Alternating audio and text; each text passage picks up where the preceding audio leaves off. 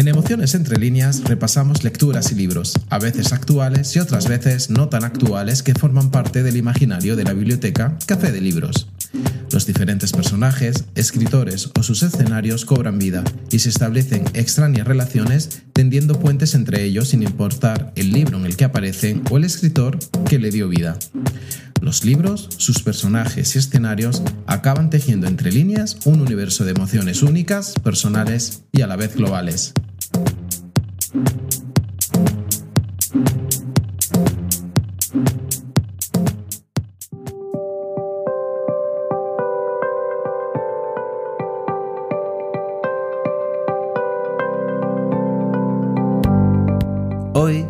Emociones entre líneas, libros en conflictos armados, Guatemala.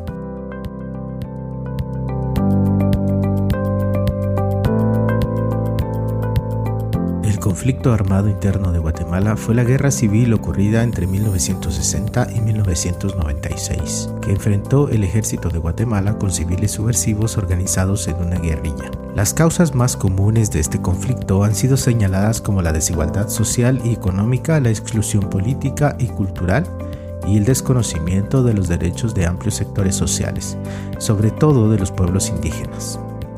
La guerra civil finalizó el 29 de diciembre de 1996 con la firma del Acuerdo de Paz firme y duradera entre el gobierno de Guatemala y la Unidad Revolucionaria Nacional Guatemalteca, poniendo fin a más de 36 años de conflicto. Durante la guerra se cometieron aberrantes violaciones a los derechos humanos, siendo el movimiento social el principal actor de denuncia y en demandar mejores condiciones de vida libertad de acción y rechazo a la represión. Por ello, fue el que más sufrió las acciones represoras del Estado a través de asesinatos y desapariciones forzadas. De acuerdo con un informe de la Comisión del Esclarecimiento Histórico publicado en 1999, bajo el respaldo de la Organización de las Naciones Unidas, precisó que el ejército de Guatemala cometió un total de 626 masacres contra comunidades de campesinos durante la guerra, y a la guerrilla guatemalteca se le atribuyeron 32, es decir, alrededor del 94% de las masacres registradas durante el conflicto armado interno fueron cometidas por el Estado de Guatemala. Esta brutal guerra dejó alrededor de 250.000 personas muertas o desaparecidas. Por ello, en el pod del día de hoy, Libros en Conflictos Armados, Guatemala, visitaremos lecturas, estudios e investigaciones en las que nos adentraremos en los oscuros secretos de esta guerra civil.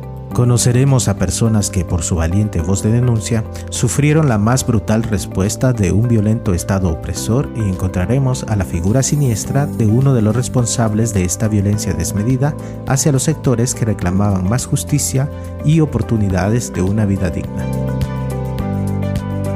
Iniciemos lo que será el paseo más triste y cruel que hagamos en la biblioteca, por algunos escenarios narrativos del conflicto armado vivido en Guatemala, que son los protagonistas o desempeñan un papel preponderante en las historias narradas. Como siempre, desde las lecturas que forman parte del imaginario de la biblioteca, Café de Libros.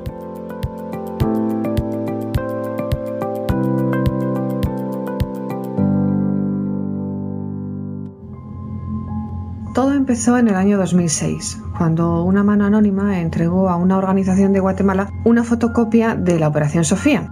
Este documento contenía mensajes secretos del ejército de Guatemala que demostraban que el dictador Efraín Ríos Montt había cometido en 1982 el crimen de genocidio.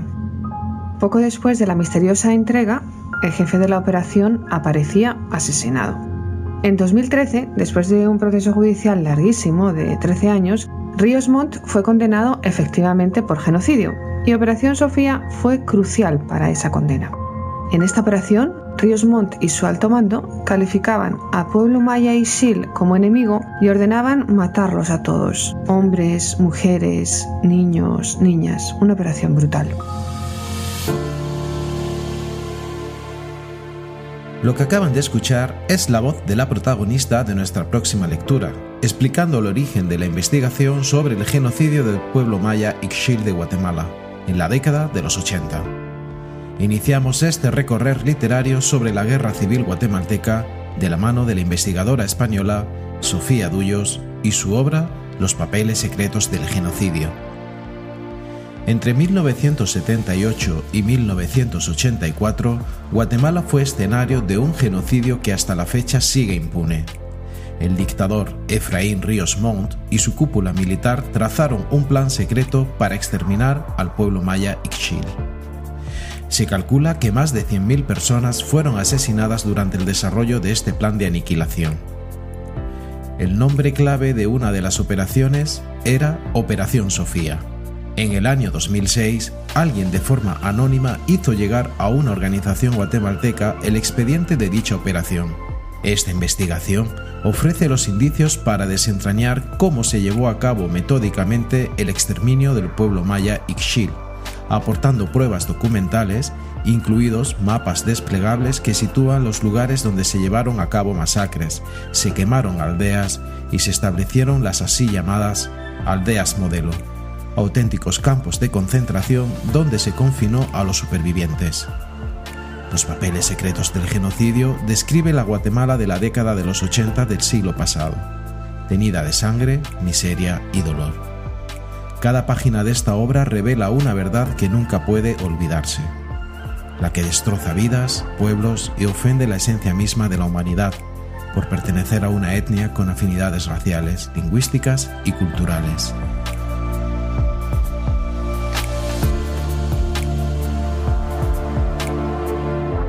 Sofía Dullos se licenció en Derecho por la Universidad Complutense de Madrid y realizó estudios de posgrado en Derecho Penal en esta institución y en la Universidad San Carlos de Guatemala. Es autora de diversos artículos sobre género y violaciones de los derechos humanos. Los papeles secretos del genocidio en Guatemala es fruto de varios años de rigurosa investigación sobre los crímenes internacionales cometidos durante el conflicto armado guatemalteco es la conmovedora historia real del desprecio del pueblo maya Ixchil que fue aniquilado en parte por el ejército que actuó como un aparato organizado de poder exterminador. No fueron simples asesinatos, sino un aberrante genocidio perfectamente planificado. Y esta masacre genocida es el indicio para llegar a nuestra próxima lectura, pues lamentablemente los eventos bélicos contra pobladores civiles han sido perpetrados durante varios periodos de la historia de Guatemala. Muchos años antes al acto genocida del pueblo maya Xil, el ejército de Guatemala usó fuego cruzado de ametralladoras contra grupos de indígenas mayas quechís que protestaban en contra de los abusos de las empresas transnacionales y terratenientes locales que operaban en el valle del Polo Chique. Dicha represión militar dejó más de 50 personas asesinadas y enterradas en una fosa común en la localidad de Panzós. Pues bien, en nuestra próxima parada literaria conoceremos a una de las voces que denunció esta masacre de Panzós y que participó en una marcha de protesta exigiendo que fuera permitido a medios de comunicación y a los estudiantes de medicina ingresar al poblado para auxiliar a los campesinos heridos. Conozcamos a un activista estudiantil guatemalteco considerado un símbolo de la lucha por la libertad y cuya valiente voz de denuncia fue apagada de forma abrupta.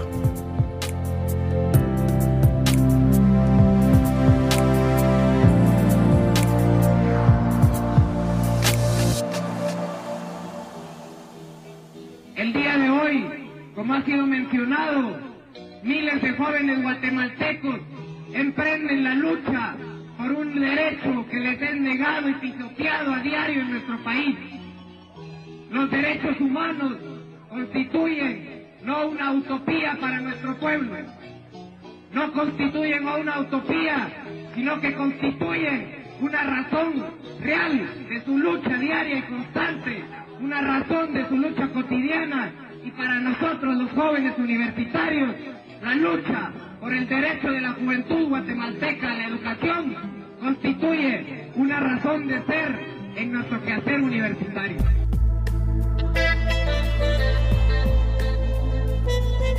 Lo que acaban de escuchar son las palabras de un ferviente defensor de las libertades civiles durante la dictadura militar que vivió Guatemala. Nos referimos a Oliverio una biografía del secretario general de la Asociación de Estudiantes Universitarios 1978-1979 del autor Ricardo Sáenz de Tejada. Situado en la década de los 70, el libro de Sáenz de Tejada es una puerta abierta a un pasado del que se sigue sintiendo terror. Oliverio Castañeda de León nació en 1955 y su vida como estudiante se caracterizó por expresar gran conciencia social. En 1978 se convirtió en el secretario general de la Asociación de Estudiantes Universitarios de la Universidad de San Carlos de Guatemala. Durante su corto periodo enfrentó dos sucesos importantes para el país. El primero fue la marcha protesta por la masacre de Panzós, que tuvo lugar en mayo del mismo año.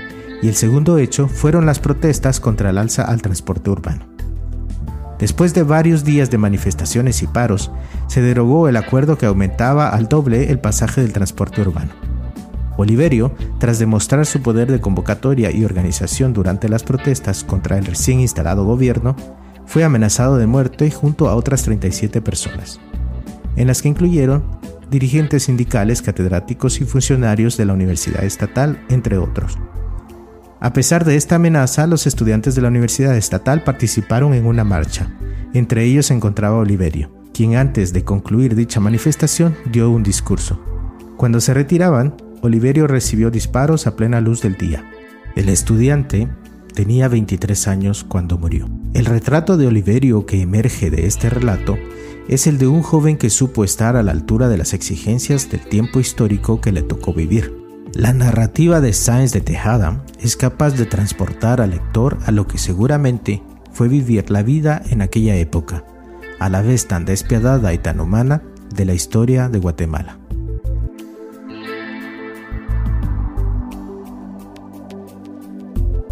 Ricardo Sáenz de Tejada es un antropólogo y politólogo guatemalteco profesor e investigador titular de la Escuela de Historia de la Universidad de San Carlos de Guatemala. Ha publicado artículos y libros sobre teoría antropológica, cultura popular tradicional, movimientos sociales, política, desigualdad e historia reciente. Entre sus últimas publicaciones se destacan Culturas Políticas de las Izquierdas Revolucionarias en 2016 y Democracia y Elecciones en Guatemala 1984-2011 en 2015 Actualmente coordina el doctorado en Ciencias Sociales de la mencionada universidad. Las amenazas a dirigentes estudiantiles y profesores universitarios se convirtió en la forma más eficiente de desarticular el movimiento popular. Y para quienes no hicieron caso y continuaron con sus actividades de protesta, el terrorismo de Estado les destinó a los escuadrones de la muerte. En el caso del asesinato de Oliverio, los perpetradores huyeron de la escena del crimen sin la intervención de los policías que estaban en los alrededores. Esta operación, al mediodía y en pleno centro de la ciudad, demostró la impunidad de los asesinos y el abierto desafío lanzado contra el movimiento popular. Pues bien, este modus operandi para callar las voces críticas es el indicio para llegar a nuestra próxima lectura. En ella, conoceremos a una periodista que a plena luz del día se unió a la espantosa lista de desaparecidos de la dictadura militar que entonces controlaba Guatemala.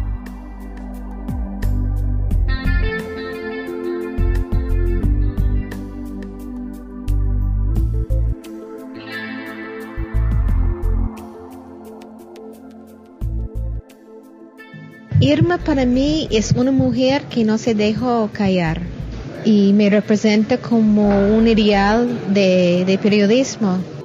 A ella le pegaron cuando ella tenía 20, 21 años, eh, era periodista en La Hora y había escrito muchas cosas contra el presidente, contra el régimen.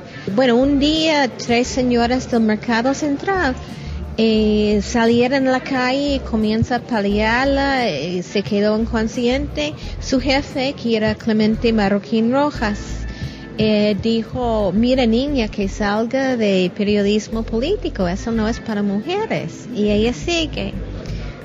En 1969 ella fue víctima de una bomba en su carro y quedó con su mano con que ella escribía, la mano eh, dañado, eh, tuvo muchas operaciones en la quijada, eh, estuvo como un año sin poder trabajar.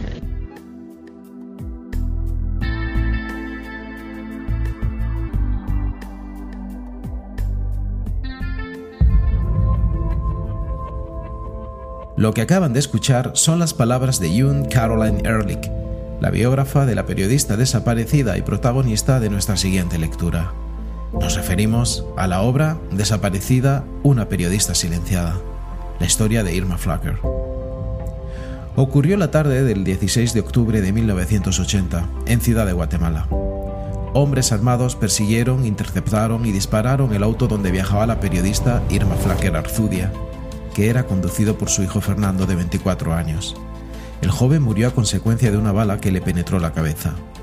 Irma, también herida, logró salir del vehículo pidiendo ayuda, pero fue alcanzada, encapuchada y lanzada al interior de una camioneta que se dio a la fuga. Nunca más se supo de la periodista. Para ese momento, Irma Flacker era la columnista más leída en Guatemala, país entonces gobernado por una dictadura militar. La opinión pública general asume que la mataron como represalia por sus escritos periodísticos donde denunciaba la corrupción de funcionarios del gobierno y de militares. Usaba sus palabras como única arma en una lucha frontal que mantuvo en contra de la opresión a los indígenas y en contra de otras violaciones a los derechos humanos. Pese al impacto mediático de su desaparición, no hubo esfuerzos oficiales para tratar de esclarecer el caso, siempre bajo el ingrávido argumento de que no había una denuncia formal pero en paralelo sus familiares fueron amenazados e insistían en tratar de llegar al fondo de lo ocurrido, obligados a olvidar el caso y algunos incluso a abandonar el país. Esta autora estadounidense pone en perspectiva sus vivencias y esfuerzos por resolver las preguntas que dejó aquella desaparición, interrogantes que hoy, cuatro décadas después, siguen sin respuestas definitivas y sin un cuerpo para sellar el duelo de sus familiares. Lo que Irma Flacker hizo en vida la condujo hacia su muerte, pero también el recuerdo de quienes ven en ella un símbolo de la libertad de expresión y de la lucha para la democracia en América Latina, y concretamente en Guatemala.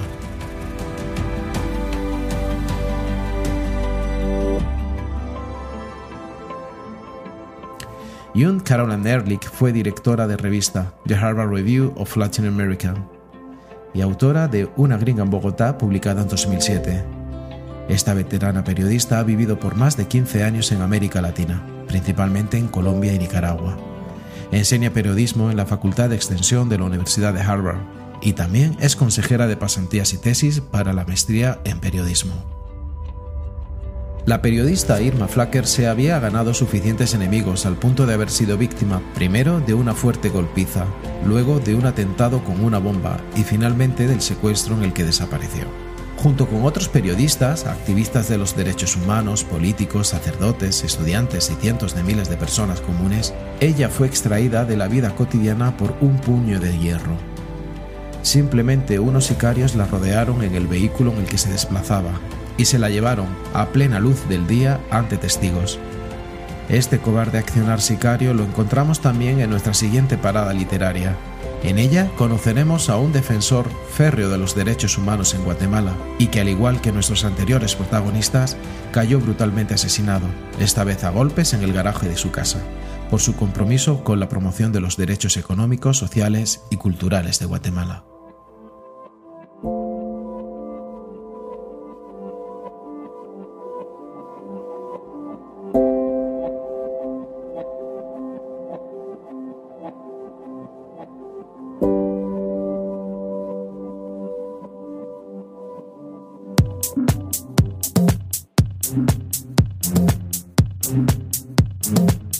Esto es Emociones entre líneas, el canal pod de la biblioteca Café de Libros.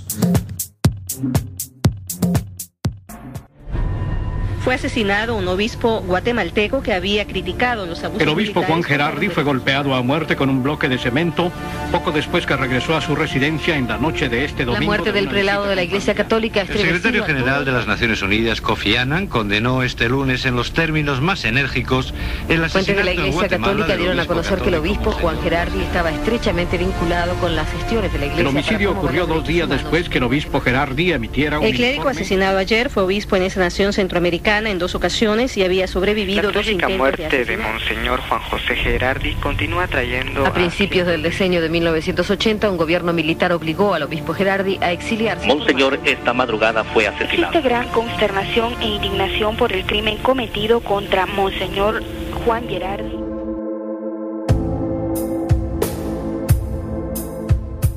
Lo que acaban de escuchar es un audio de cómo los medios de comunicación de la época informaron sobre el asesinato de uno de los actores que defendió la justicia para las víctimas del conflicto armado.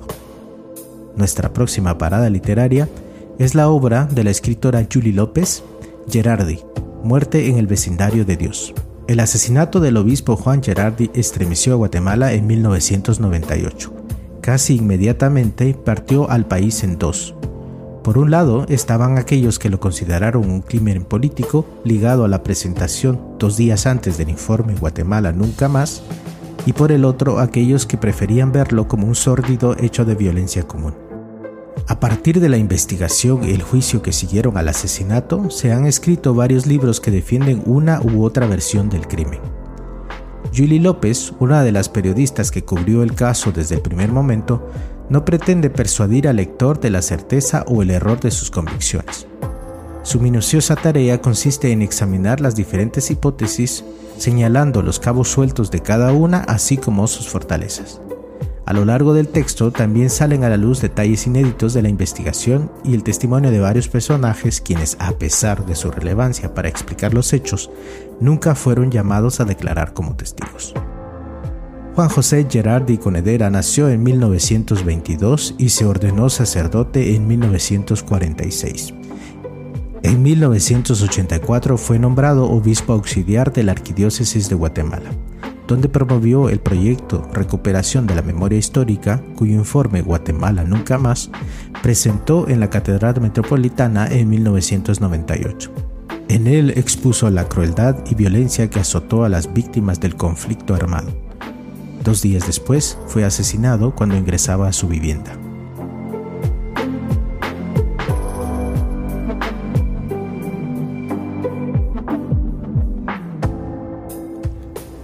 Julie López nació en 1969. Es una periodista guatemalteca especializada en investigar crimen organizado.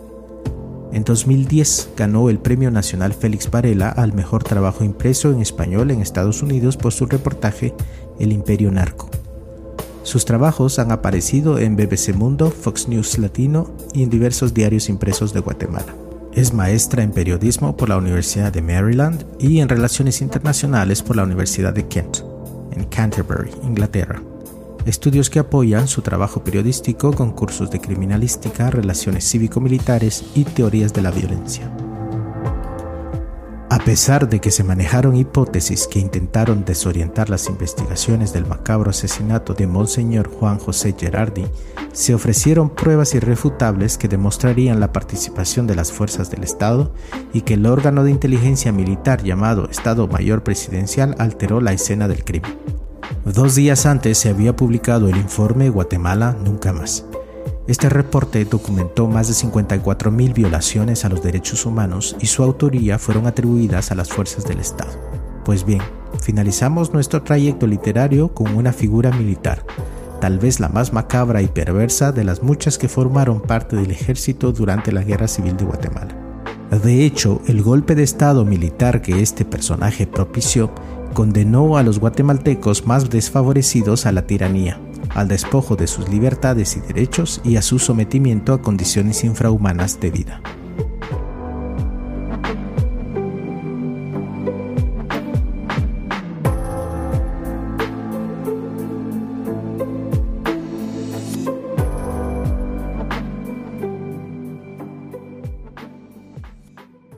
El Tribunal Primero A de mayor riesgo condenó por primera vez por genocidio a un expresidente y dictador latinoamericano al proferir una sentencia de 80 años en contra de José Efraín Ríos Montt.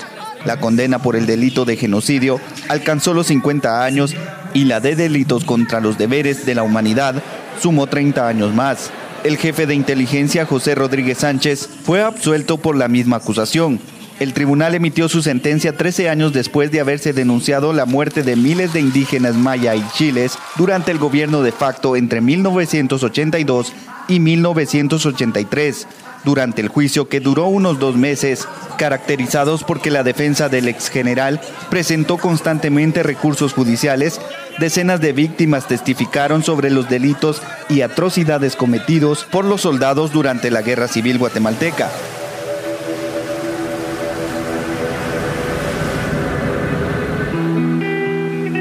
Así contó el periodista guatemalteco Luis Velázquez del medio Prensa Libre la condena por genocidio del expresidente y dictador guatemalteco José Efraín Ríos Montt. Terminamos nuestro trayecto literario con la obra Condenado por genocidio, sentencia condenatoria en contra de José Efraín Ríos Montt. Fragmentos. Al resultar condenado en primera instancia por delitos de genocidio y lesa humanidad, el ex jefe de Estado general José Efraín Ríos Montt ha quedado prisionero de la historia. Aún con una maniobra política que busca anular la sentencia y forzar a un nuevo debate, la condena se emitió y no será borrada de la historia ni de la memoria. Ese es el valor humano de un texto que reúne en sus páginas la dignidad del pueblo Ixil, que con paciencia esperó más de tres décadas para poder acudir a las Cortes Nacionales y declarar su verdad el valor de las mujeres ixchiles que, frente al hoy sentenciado, denunciaron la esclavitud sexual a las que sometió el ejército guatemalteco, dirigido por Ríos Montt. Esta obra recoge fragmentos de la sentencia condenatoria que dictó el Tribunal Primero de Sentencia Penal, Narcoactividad y Delitos contra el Ambiente, integrado por los magistrados Iri Yasmín Barrios Aguilar, juez presidenta, Patricia Isabel Bustamante García, juez vocal, y Pablo Chitimul de Paz, juez vocal. José Efraín Ríos Montt nació en 1926 y falleció en 2018. Fue un político, dictador y militar guatemalteco, jefe de Estado de Guatemala entre 1982 y 1983, posición a la que llegó a través de un golpe de Estado.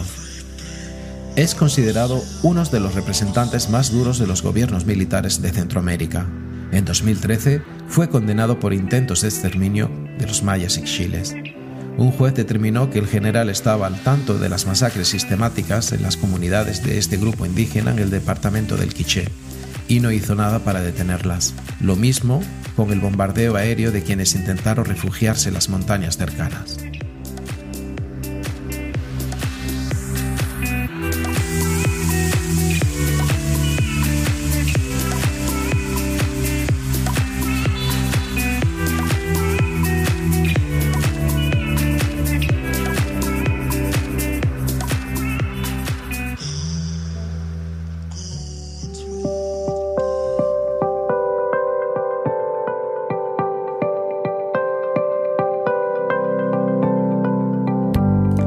Queremos terminar este pod invitándoles a descubrir otras narrativas y ensayos que nos ayudan a comprender las interioridades de la guerra civil guatemalteca y los efectos que aún hoy en día se ven reflejados en las desiguales e hirientes dinámicas sociales en Guatemala.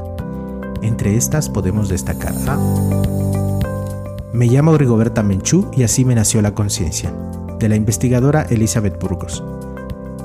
Este relata la vida de la maya quiche Ricomerta Menchutum. Se denuncian los maltratos y las atrocidades a los que están sometidos los indígenas guatemaltecos. Esta obra ha sido referenciada en nuestro pod Narrativa Urbana de Guatemala Revisitada. En La Paz como en la Guerra, Memorias Revolucionarias, del escritor Héctor Nuila Eri Castilla. Con tintes autobiográficos, el autor analiza tanto las huellas coloniales creadoras de la explotación despiadada del campesinado en general y del origen maya en particular, así como la envoltura ideológica de la misma con claros tintes racistas, clasistas y paternalistas. Racismo, genocidio y memoria de Marta Elena Casau Sarzú explora las raíces histórico-políticas por las que el Estado guatemalteco sigue siendo homogéneo, racista y excluyente, y no logra incorporar la pluralidad étnica de género, de clase en sus políticas públicas, y ni siquiera acepta la diversidad y el pluralismo jurídico a nivel constitucional. En la mirilla del jaguar de Margarita Carrera. Es una biografía novelada de Monseñor Juan Gerardi. Presenta narraciones alimentadas por relatos reales de las víctimas de la guerra interna en Guatemala en las que se reflejan sus sentimientos y vivencias. La masacre de Panzós, etnicidad, tierra y violencia en Guatemala, de Victoria Sanford. La investigadora analiza cómo en Panzós se condensó violentamente la historia del país, como la historia del poder y de las luchas contra ese poder, algo que se daría a una escala enormemente mayor durante la política de tierra arrasada en los 80. Guatemala, causas y orígenes del enfrentamiento armado interno, de la Comisión para el Esclarecimiento Histórico, Creada en 1994 para denunciar las violaciones a los derechos humanos, en 1999 la comisión hizo público su informe Guatemala, Memoria del Silencio, en la cual se presenta la historia de lo acontecido durante las más de tres décadas de guerra fratricida. Y antes de terminar, hagamos un recorrido por otras narrativas que ofrecen nuevas visiones para entender el conflicto armado de Guatemala. Entre estas podemos mencionar los pueblos indígenas y la Revolución Guatemalteca, Ensayos Éticos 1982-1992 de Mario Pelleras, publicado por Luna y Sol en 1997. La guerrilla de Fue mi camino, epitafio para César Montes de Julio César Macías Mayora, publicado por Editorial Piedra Santa en 2008. Conclusiones y recomendaciones, Guatemala del Silencio, publicado en 2004, y Conflicto Armado Interno y Denegación de Justicia, publicado en 2009, ambas de la Comisión para el Esclarecimiento Histórico y publicadas por la editorial FIG Editores. Guatemala, nunca más, de la Oficina de Derechos Humanos del Arzobispado de Guatemala, publicado por FIG Editores en 2015. El arte del asesinato político, ¿Quién mató al obispo? de Francisco Goldman, publicado por Anagrama en 2016. Violencia sexual y genocidio en Guatemala de Victoria Sandford, publicado por FG Editores en 2020. Apuntes necesarios para la historia del MRP Xim, Cómo olvidar a las memorias olvidadas, de Rubén Herrera, publicado por FG Editores en 2021.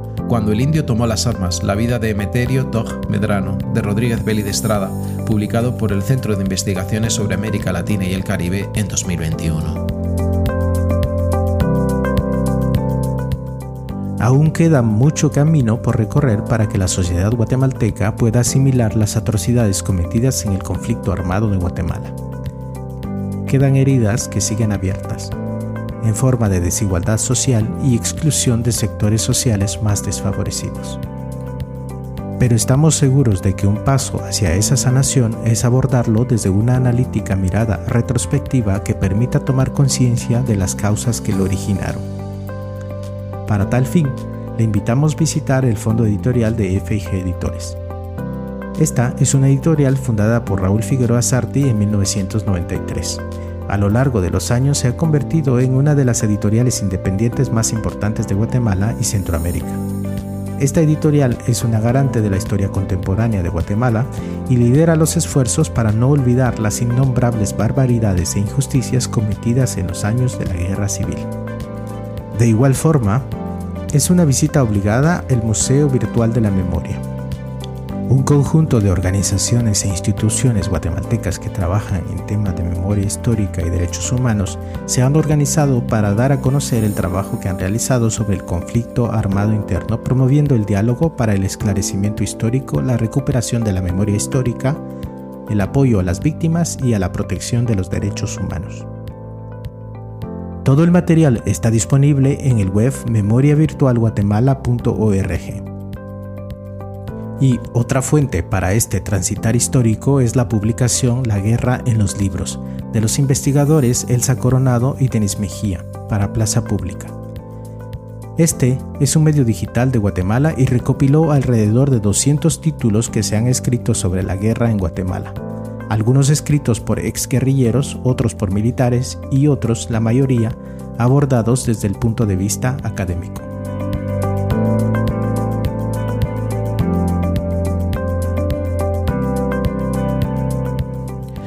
Y ahora sí, finalizamos este recorrido literario del conflicto interno armado en Guatemala con el firme convencimiento de que el legado que dejan los protagonistas de estas lecturas es el impulso para seguir reivindicando justicia social y denunciando los atropellos de un Estado que en vez de velar por el bien colectivo, beneficia los intereses de sectores empresariales, políticos y religiosos particulares.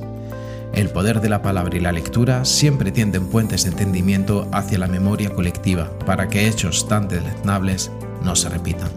Por cierto, muchas gracias a aquellas personas que nos escuchan en Ciudad de Guatemala, Jutiapa, El Progreso, Quetzaltenango, Chiquimula, Huehuetenango, Totonicapán y Sololá, en Guatemala, en Estados Unidos, concretamente los estados de Virginia, Washington, Massachusetts, Texas, Ohio, New Jersey, Kentucky, California, Tennessee, Pennsylvania, Indiana, Mississippi, New York y Florida, desde Andalucía, Madrid, Aragón, Cataluña e Islas Canarias en España, Hesse en Alemania, Emilia-Romagna en Italia, Guayas, Pichincha, Imbabura en Ecuador, Ontario en Canadá y Ocotepeque en Honduras. Nos volvemos a encontrar en dos semanas aquí en Emociones Entre Líneas, el canal pod de la biblioteca Café de Libros.